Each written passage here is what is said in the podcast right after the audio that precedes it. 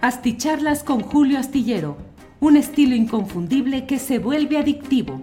Un análisis inteligente y profundo para entender los entretelones de la política mexicana. Millions of people have lost weight with personalized plans from Noom, like Evan, who can't stand salads and still lost 50 pounds. Salads, generally, for most people, are the easy button, right? For me, that wasn't an option. I never really was a salad guy. That's just not who I am. But Noom worked for me. Get your personalized plan today at Noom.com. Real Noom user compensated to provide their story. In four weeks, the typical Noom user can expect to lose one to two pounds per week. Individual results may vary. If you're struggling to lose weight, you've probably heard about weight loss medications like Wigovi or Zepbound, and you might be wondering if they're right for you. Meet PlushCare, a leading telehealth provider with doctors who are there for you day and night to partner with you in your weight loss journey. If you qualify, they can safely prescribe you medication from the comfort of your own home. To get started, visit plushcare.com slash weight loss. That's plushcare.com slash weight loss. Plushcare.com slash weight loss. Las nueve de la noche, las nueve de la noche con un minuto y ya estamos aquí en esta videocharla astillada correspondiente al lunes 23 de enero de 2023 lunes 23 de enero de 2023, corriendo con toda rapidez el primer mes del año, de este año que se nos va a ir como agua porque es el año de los procesos internos de los diferentes partidos para postular sus candidatos presidenciales y eso mismo ya está a toda velocidad corriendo en los ámbitos de los diferentes partidos, organizaciones, coaliciones, alianzas, de todo en este año electoral. Bueno, no me vayan a decir de cosas al ver que estoy aquí entre estos dos siniestros personajes, pero es que forman parte de eh, la información correspondiente a este día. Usted tiene ahí a Genaro García Luna y a Felipe Calderón en las sombras, porque a las sombras corresponde mucho de lo que hicieron y ahora es lo que se está viendo y conociendo específicamente en este juicio que se lleva a cabo en Nueva York, en una corte con sede en Nueva York, donde se están ventilando las acusaciones, algunas de las muchas acusaciones posibles, pero finalmente las que corresponden al ámbito judicial de Estados Unidos contra Genaro García Luna, el siniestro personaje que fue secretario de Seguridad Pública durante la administración de Felipe Calderón Hinojosa, pero que también fue el director de la Agencia Federal de Investigación, la AFI, que se pretendía que fuera una especie de FBI al estilo estadounidense eh, lo fue durante la administración de Vicente Fox Quesada. Eh, ya están aquí los comentarios que dicen, bueno, em, eh, con esos dos ahí detrás y de todo hay por aquí. José Luis López Acosta dice Felipe Caldeón Hinojosa está en España en estado etílico, esperando a ser llamado a juicio. Eh, Ernesto Araiza dice sombrío fondo de monstruos, viles y criminales. Bueno, como siempre, ya lo sabe, muchas gracias a quienes llegan desde diferentes partes del país y del extranjero a esta cita nocturna. Ha llegado y déjeme decir, cuando menos los primeros cinco lugares corresponden hoy a Carolina Pérez, que dice esperando su análisis que me encanta, Dulce Bretón, un saludo y mi admiración por su forma de hacer periodismo, muchas gracias Dulce, Tere Carlos, pues qué pura fina persona como testigos en el juicio de García Luna, son los que se entendía que no, ni modo que con líderes morales. Saludos desde Torreón, saludos a mi tierra natal, Torreón, Coahuila, gracias. Y en quinto lugar, y Delgadillo H. Dice Angelito el García Luna. Pues sí, son algunos de los comentarios que recibimos en esta noche.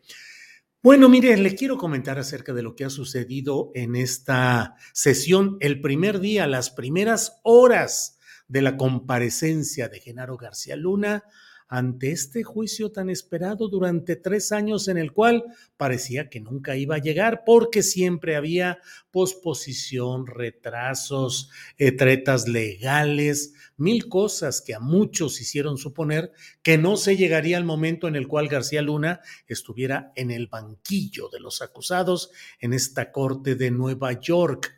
Y no solo eso, sino que además con la mm, eh, especulación que subsiste acerca de si García Luna va a aguantar el tren judicial en Estados Unidos o si va a tratar de bajarse de él y aceptar ser testigo colaborador, testigo cooperante y tratar de disminuir eh, cargas de cárcel si es que aceptara convertirse en un delator, en alguien que dijera a Estados Unidos lo que ahí le preguntaran y que sirviera para encauzar a otros sujetos, como dice, como dice Alberto Nájar en las mesas de los miércoles en Astillero Informa, que dice, ese sujeto, Felipe Calderón Hinojosa.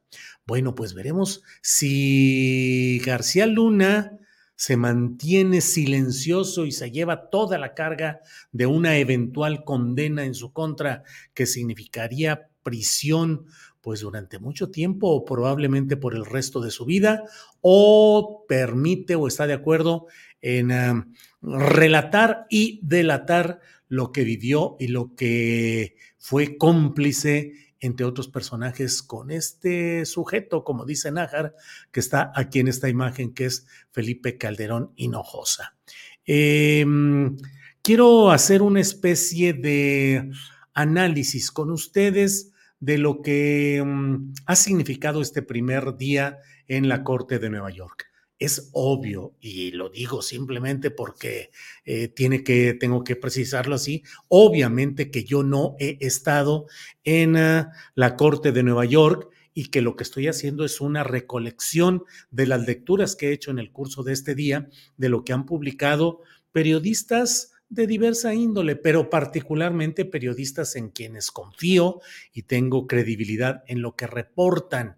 Y bueno, de lo que se puede leer y entender de lo que está sucediendo, a mí me parece, y de ello escribo en la columna astillero que puede leer usted de lunes a viernes en la jornada, pero en la entrega correspondiente a este martes, puede usted leer mi lectura en la cual digo Fox y Calderón esencialmente ellos son los que quedan en el exhibidor. Déjeme darle las gracias a quienes nos envían aportaciones económicas y el primero es Eduardo García, que nos envía un saludo y dice, saludos paisano desde Chicago, puro Torreón. Muy bien, paisano Eduardo García, muchas gracias. Y por cierto, ya antes de entrar, ya en todo el tropel, en todo el galope de la información y el análisis, pues pónganle un like que no cuesta nada y que nos ayuda mucho para que YouTube, que luego nos trae muy castigados, y Facebook, que no se diga, nos trae todavía más castigados, bueno, para que promuevan de mejor manera nuestro contenido, nuestro material y que llegue a más personas y eventualmente que nos permitan tener una monetización que permita a la tripulación astillero seguir adelante. Un like no le cuesta nada, nos ayuda mucho y ya sabe que luego tenemos como en este momento 2.540 espectadores en total en las diferentes plataformas y según el reporte tenemos muy poquitos, eh, muy poquitos likes, así es que pónganle un poquito más. Eh, se los agradecemos y se los pedimos de manera solidaria y fraterna. Bien. Eh, cuidado, don Julio trae dos gandallas a sus espaldas, me reporta Enrique Carranco Vallejo. Vaya, vaya, están ahí los gandallas estos que nos dicen por aquí. Eh, ah, por poco y me lo pierdo en vivo, dice Kitse. No, aquí estamos ya. Bueno, déjeme decirle pues que me parece a mí que lo esencial de hoy es la manera como el grande Salvador, eh, perdón, eh, este personaje de apellido eh, que estuvo esencialmente Villarreal Guajardo, que pues es uno de los acompañantes clásicos de los grupos criminales en México, Sergio Villarreal Guajardo, pues dio una relatoría que a mí me parece, y si me permite, colocaría aquí una palabra en el centro que, que diría verosímil. Dicen que lo más difícil para quienes crean novelas, ficción, libretos, es que lo que escriben sea verosímil. Y batallan mucho y tienen que trabajar mucho para que las cosas sean creíbles. La verosimilitud es un elemento fundamental para confiar en una narrativa. Cuando alguien se tropieza, cuando da vueltas, cuando titubea, cuando no sabe qué decir en una declaración, pues uno dice, pues no le creo, no es verosímil además lo que platica, porque dice una cosa que no tiene secuencia o consecuencia, no tiene relación, y entonces hay desconfianza. Pero lo que ha dicho hoy Sergio Villarreal Guajardo, apodado El Grande, obviamente por su estatura física, es absolutamente eh, tiene verosimilitud, es verosímil, porque lo que plantea es solamente lo que muchos hemos denunciado, lo que mucho se ha hablado, lo que mucho se ha señalado de la conversión del aparato institucional de México, de su aparato institucional, eh, su conversión en un instrumento al servicio faccioso, obviamente, de un cártel de crimen organizado, en este caso el cártel de Sinaloa.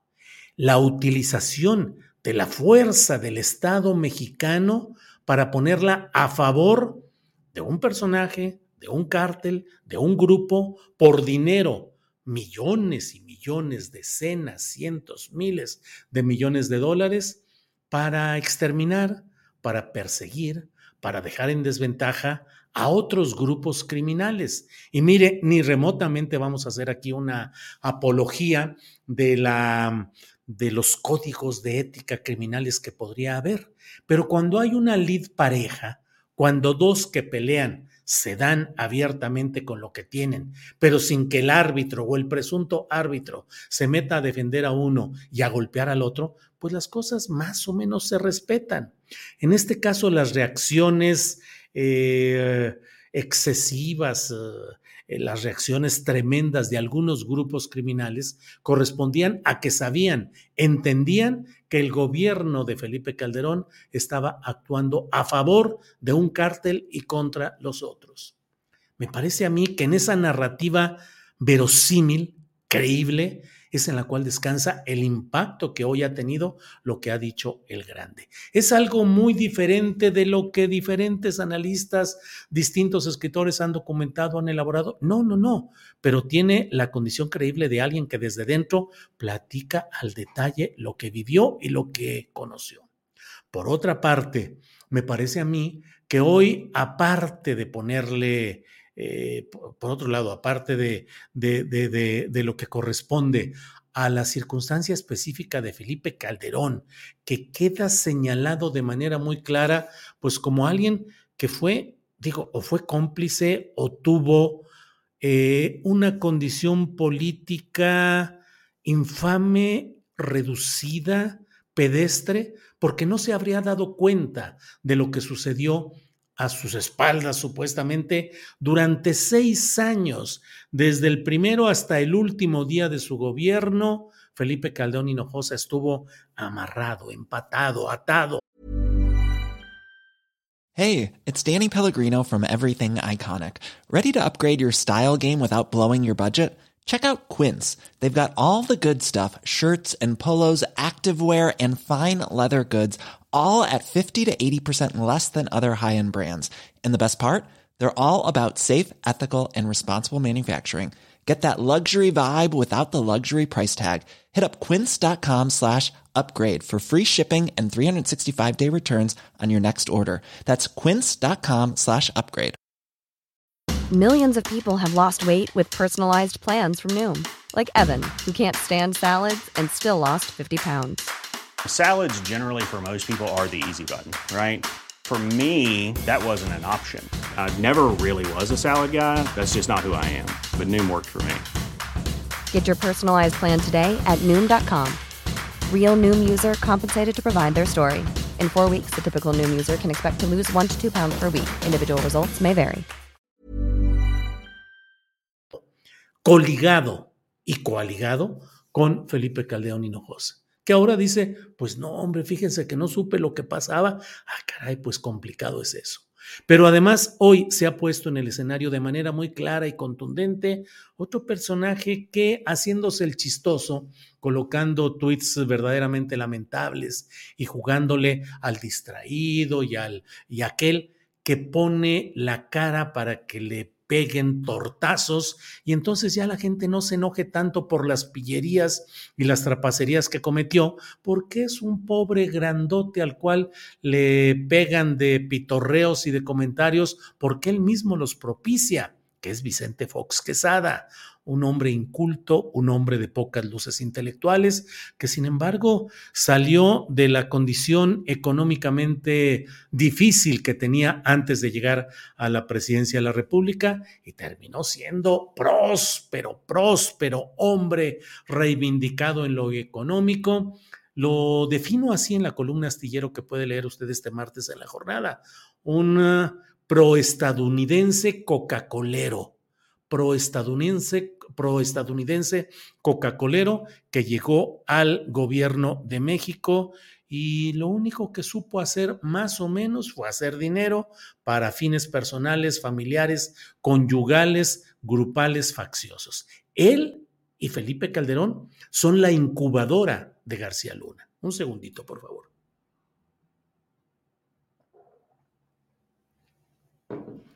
Eh, todo ello, ¿qué es lo que está planteado hoy? Hoy eh, el grande Sergio Villarreal Guajardo, pues relata cómo desde 2001 comenzó la historia de García Luna en las entregas de dinero, en la relación de protección a un cártel, es decir, 2001 durante el gobierno de Vicente Fox Quesada, que desde septiembre, octubre, desde septiembre de 2001 nombró a Genaro García Luna como titular de esa Agencia Federal de Investigación y se mantuvo ahí desde ese septiembre de 2001 hasta el 30 de noviembre de 2006 en que Vicente Fox, eh, Vicente Fox dejó la presidencia de México.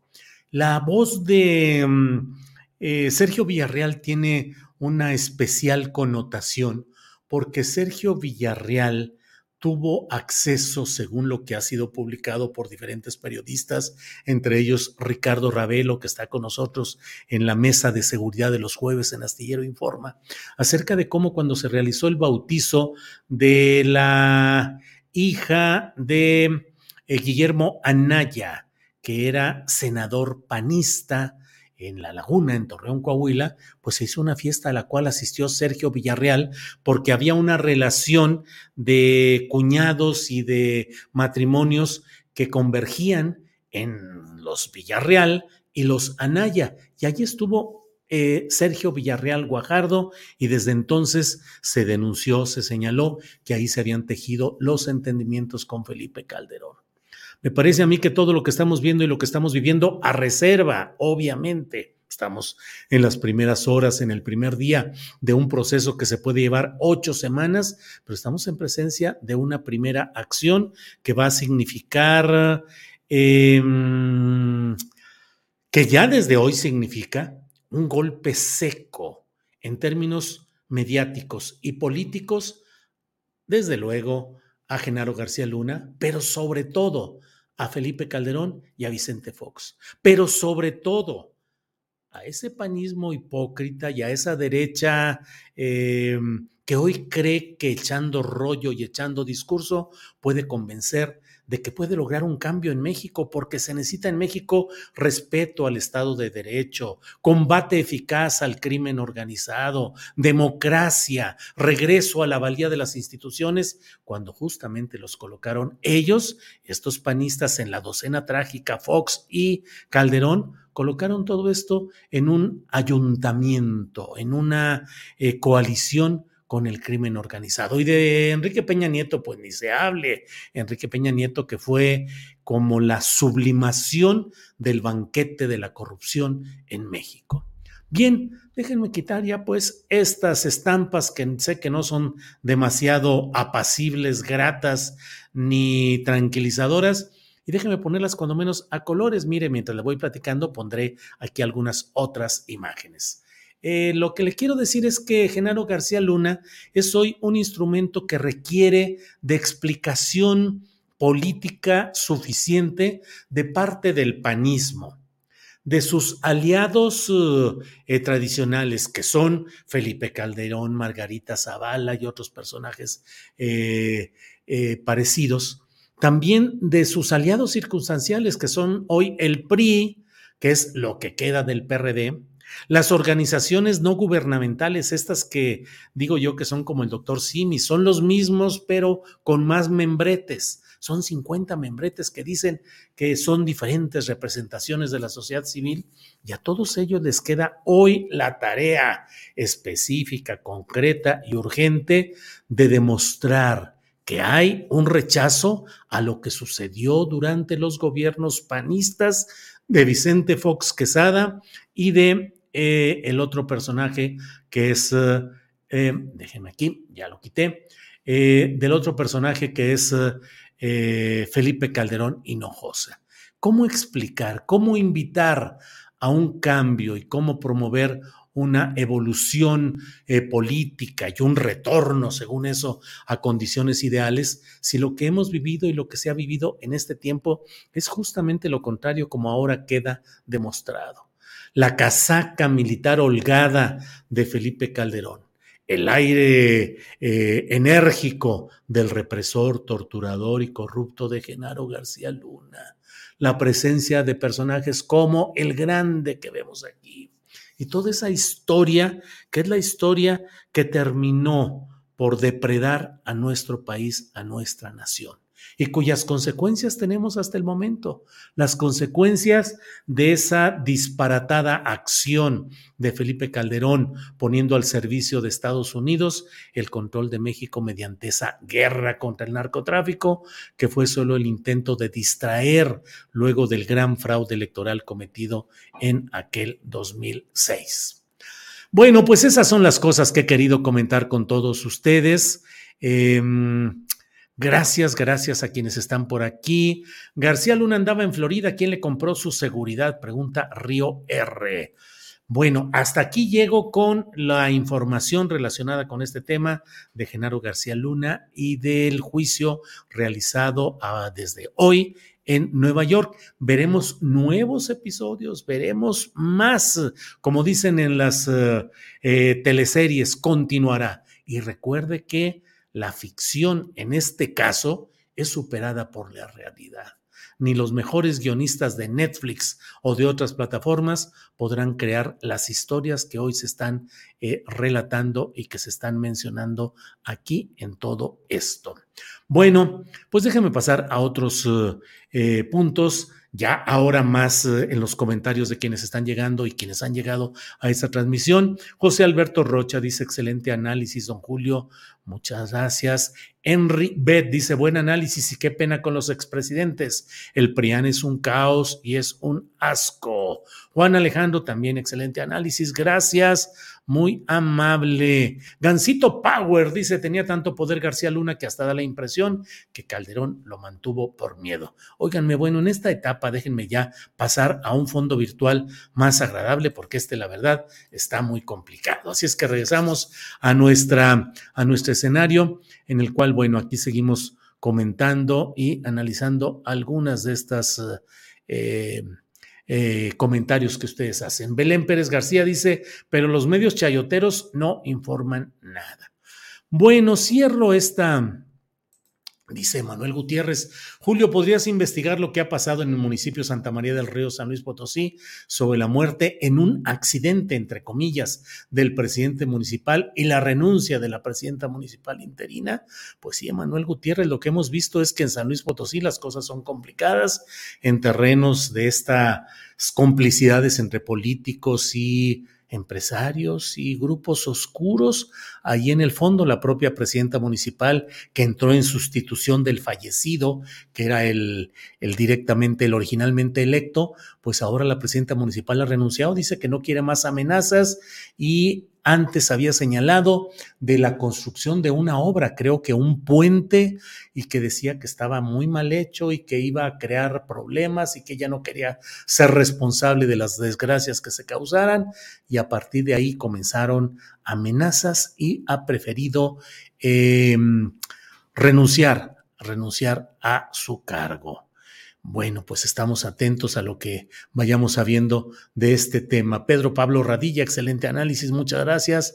Bueno, eh, Cedillo, Fox y Calderón, así Peña Nieto, son responsables de la gran fortuna de García Luna. Yabel Rendón. Bueno, pues muchas gracias por su atención. Eh, déjeme decirle en otro tema de esas que, bueno, me salgo del esquema eh, trágico y funerario de todo lo que le he estado comentando. Y debo decirle que ha fallecido un personaje realmente con mucha, eh, pues con mucho impacto en la, eh, pues hay que decirlo, en la cultura popular. Luego se cree que la cultura solamente es lo de élite, solamente la ópera, solamente la música clásica, la, gran literatura. No, la cultura popular se construye desde el pueblo y se construye en ocasiones con los fenómenos sociales y políticos como en México el crimen organizado. Es una cultura que nos gusta, que disgusta, que es buena, que es mala, ya esa es otra historia, pero es cultura popular. Bueno, pues Polo Polo también, claro que también era parte de la cultura popular, un hombre anclado en el humor, con tintes eh, sexosos, con el albur, con la referencia sexual, eh, que ha fallecido el, el, e, este humorista Polo, Polo a la edad de 78 años de edad. Es una noticia que, bueno, pues eh, se suma a otras en las cuales hemos eh, reportado muertes de personajes que tienen impacto en la vida colectiva y ahí está esto referente a Polo Polo. Eh, mire, aquí está Daniel Treviño que envió un apoyo económico. Dice, no me hago ilusiones, pero sí deseo que acaben en la cárcel, pero que devuelvan todo lo que se robaron. Sí, Daniel Treviño con su comentario, me parece que podemos ir despidiendo nuestra transmisión de hoy. Efectivamente, no hay que hacernos ilusiones, hay que ver qué sucede en el fondo en lo que estamos viendo de este juicio en Estados Unidos hacia eh, García Luna pueden llegar a acuerdos, puede el declinar el seguir sosteniéndose como inocente y puede ser que eh, eh, quede ya como asumiendo su responsabilidad en espera de que le quiten algunos años de cárcel. Gracias, gracias a todos ustedes. Nos vemos mañana de una a tres de la tarde. Tenemos un programa muy completo. Los esperamos mañana para platicar de estos y otros temas. Por esta noche, gracias, muy amables y nos vemos mañana. Buenas noches. En Sherwin Williams somos tu compa, tu pana, tu socio, pero sobre todo somos tu aliado, con más de 6.000 representantes para atenderte en tu idioma y beneficios para contratistas que encontrarás en aliadopro.com. En Sherwin Williams somos el aliado del PRO.